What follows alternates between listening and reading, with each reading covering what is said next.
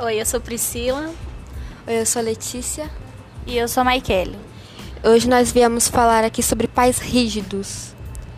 Estudos revelam que o autoritarismo extremado dos pais afeta áreas do cérebro com consequências duradouras. Em tese, todo pai quer o melhor para seu filho. O problema ambição se torna um instrumento de controle ditatorial da vida das crianças em que sua autonomia, sim, elas têm vontades próprias que precisam ser ouvidas, acaba sendo sumariamente suprimida para dar espaço àquilo que os pais julgam ser o melhor caminho.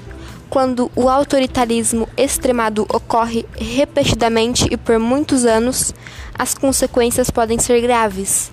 Na psicologia, educação autoritária é aquela caracterizada por comportamentos excessivamente controladores, à base de grito, diálogos agressivos e repressão das emoções. A locutora Ida Nunes recorre à terapia há quase 40 anos para lidar com as marcas de sua infância e adolescência. A mãe por quem foi criada tinha a incontestável última palavra sobre tudo dentro de casa. As pesquisas mostram que adolescentes criados sobre regras rígidas e inflexíveis costumam ser introspectivos e ter mais dificuldade de se relacionar socialmente. Em muitos casos, adotam uma vida dupla em casa, obedecem aos pais sem discutir, mas da porta para fora fazem tudo o que eles jamais permitiriam em casa. O que, que vocês acham sobre os pais rígidos? É fácil? É difícil? Acho difícil, professora. Muito difícil? Por Muito. quê? Porque muitas das vezes é prejudica até nós próprios, porque a gente sente ansiedade, insegurança, é, medo. Muitas das vezes somos colocados para baixo pelos nossos próprios pais, algumas das vezes. Isso, quando a gente vira adulto, prejudica muito. A gente não consegue se relacionar com as outras pessoas. Não consegue ter um grupo social, às vezes prejudica até no trabalho mesmo, né? A concentração, tipo, lembrando do que os pais falam, nos colocando para baixo. Às vezes até mesmo lembrando de brigas que tivemos.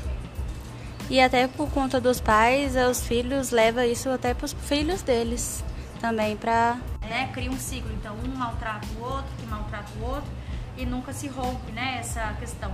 E vocês já tentaram, assim, conversar, explicar? Vocês acham que tem algum jeito de... Como que vocês acham que poderia resolver isso, a questão dos pais muito rígidos? Que vocês estão dizendo que traz, né, muitos malefícios para vocês. O que vocês acham? Acho que às vezes com calma, tentar explicar que eu não tô me sentindo bem com isso, que talvez deveríamos mudar de assunto ou tentar fazer de uma outra forma mesmo. Até para que eles entendam também o nosso lado. Isso ajudaria muito a gente e até eles a si próprio. E também pra gente também entender o lado deles, porque eles estão tão rígidos, porque algumas coisas eles deixam, outras nunca permitiriam. Ah, tipo assim, por exemplo, ah, você não vai fazer isso, tá? Você não consegue, deixa que eu faço por você. Isso parece que, tipo, a gente não pode, né?